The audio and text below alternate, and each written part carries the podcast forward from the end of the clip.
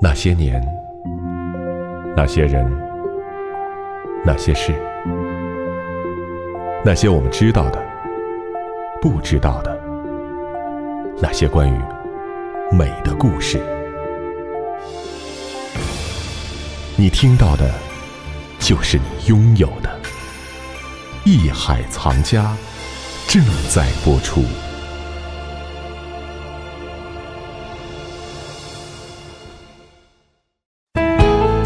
这里是艺海藏家，欢迎您继续回到艺海藏家。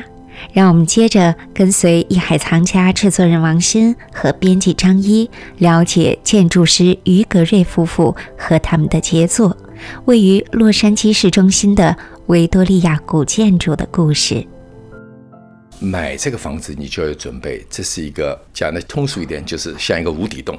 对吧？因为你知道，它其实里面所有的东西都要修复，因为它是百年的老宅，当中有五十年时间，那个前业主几乎是没有动它。没有动它的话呢，就是它有些的梁啊、柱子啊都可能有问题。那么有些外墙的细节都是以前手工制作出来的，也会有问题，要重新的制作才能放上去。所以呢，买的时候就有考虑，要制作这样一个作品，可能会花很多的精力和钱财。那么很多人会退却，因为他们感到就是买得起也不一定修得起。有的人是修得起，但是不懂怎么修，所以很多人看到这样的建筑会望而生畏，就不敢去触碰。那么我的个性呢，就比较喜欢做一些别人看来有一定难度，但是自己感到可以尝试，对吧？所以呢，这个建筑我当时买下来的时候没有把握讲一定会做到完全翻新如旧的状态，那么只能大量的查阅。查阅资料，大量的那个查找现有信息和以前的信息，就是几乎要把英国的维多利亚建筑找个遍，包括维多利亚的王家建筑，你都要去深入研究，他们是当时怎么造的？这个建筑物跟这些王家建筑又有什么区别？这里面的联系在哪里？因为这个建筑物它也不是完全一个纯维多利亚建筑，它结合了几种风格在里面，但是它还是以维多利亚建筑为主的。那么像美国那个评定。一个国家保护建筑，它很明显的一个标志就是这个建筑一定是地标建筑，同时它的建筑风格有一种主流是属于维多利亚建筑才能评。有些很强的设计师造了很漂亮的房子，由于建筑风格太混乱，也不能达到国家级的保护建筑。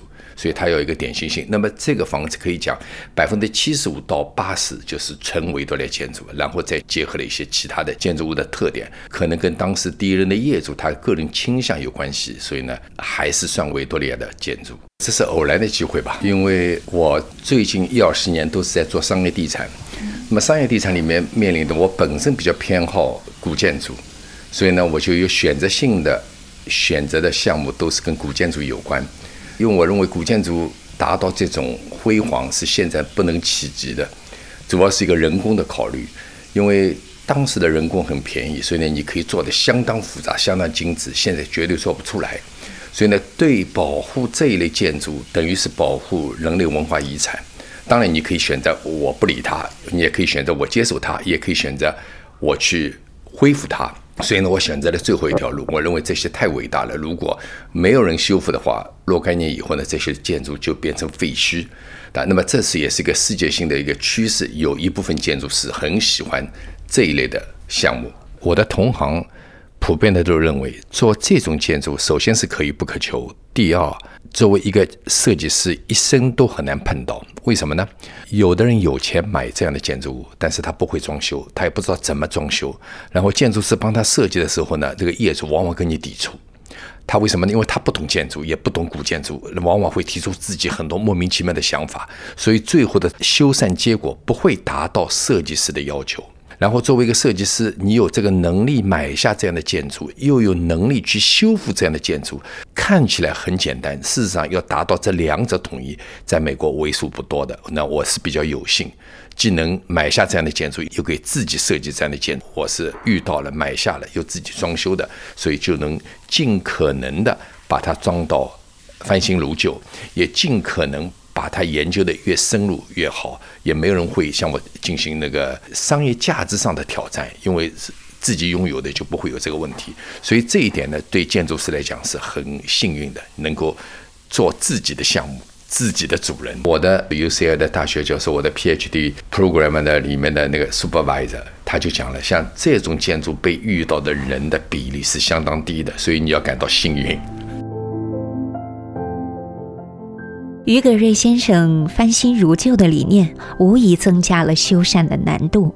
从一砖一瓦的打造，到房屋红木结构的重修，再到内饰装饰的选择，都十分耗时耗力。在过去将近三年的维护修缮过程中，于先生带领一支十人的工程团队，以每周六天的艰辛工作进程，逐步修复。从房屋结构的地基到水电气的所有管道和线路的重新排放。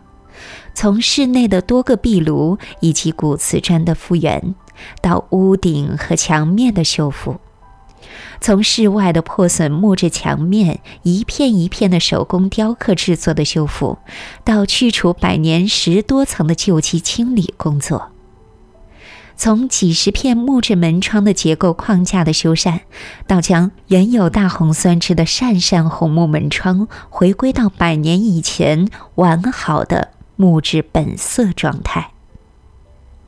为了保持维多利亚时期的风格，并且更加超越原来房子的规格和品质，于先生甚至从英国进口这一时期特有的墙纸，并且在改造之初就和太太开始在各地寻找维多利亚时期的各种内饰物件。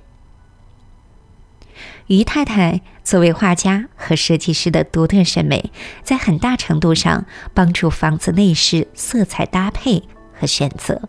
正是由于他们夫妇出自于内心的热情和兴趣驱使，于先生才能完成这件杰作的修复，让建筑的生命在一百年之后能够得以继续延长。其实装修古建筑对第一代移民的华裔来讲是难度很高的，因为像这种建筑，美国土生土长的设计师也未必敢碰，碰的话也未必能做好。那么作为我们本身是接受中国文化熏陶的，那么要去动一个西方经典的建筑，你必须要大量的查阅资料，还要有自己的悟性。因为你单靠查阅是达不到完美的结合，要有自己的悟性去悟出它的当时维多利亚建筑的真谛在哪里，它的建筑的主要元素和它的色彩在哪里，这需要相当的悟性，就跟绘画一样。那如果没有这些功底，或者没有自己本身的熏陶，能够把一个建筑物恢复到以前的状态，可能都有难度。这不管对第一代的移民有难度，就是对美国土生土长的建筑师也有难度。所以呢，这方面可以讲是才华，也可以讲是努力。所以我个人认为，要才华和努力相结合，才能去动欧美的古典艺术，否则很难去动这样的东西。在谈到建筑未来的使用，于先生提到，对于古建筑最好的保护是有条件的善待使用。由于房子占地并不大，完全开放给公众并不实际。他目前的计划是和美国三大影业公司合作，作为古建筑题材的电影和文献资料片的拍摄基地。除了合理范围内的使用、保存和制作影像，能够让更多人了解古建筑、了解历史，起到教育大众的作用。整整经历三年，这栋曾经辉煌、日渐衰败、濒临荒废的古典建筑，就这样重现了生命的活力。在于先生为房子修缮完成的派对上，来宾们纷纷穿上维多利亚时期的装束，向这栋房子的百年历史和建筑师的诚心和热爱致敬。站在这百年的历史面前，时间仿佛没有流逝，又仿佛走了很远很远。人们感叹于能工巧匠创造的美感和艺术，也感叹于有识之士呵护拯救他的决心和耐心。这是我们作为见证者的荣耀，更是建筑和历史之幸。好，这里是艺海藏家，欢迎您继续关注我们的艺海藏家节目同名公众号。那这里呢会有节目同期录音以及文字、图片内容，可供您随时欣赏了解。下周日下午四点，让我们再会。